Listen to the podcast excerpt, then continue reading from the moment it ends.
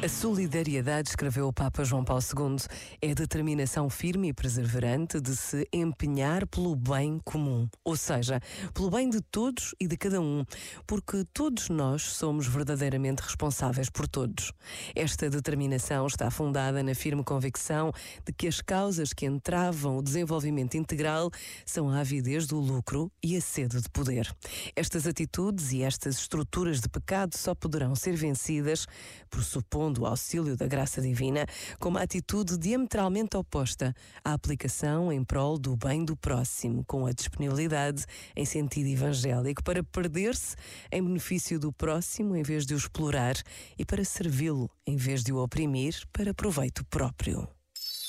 Este momento está disponível em podcast no site e na app da RGF.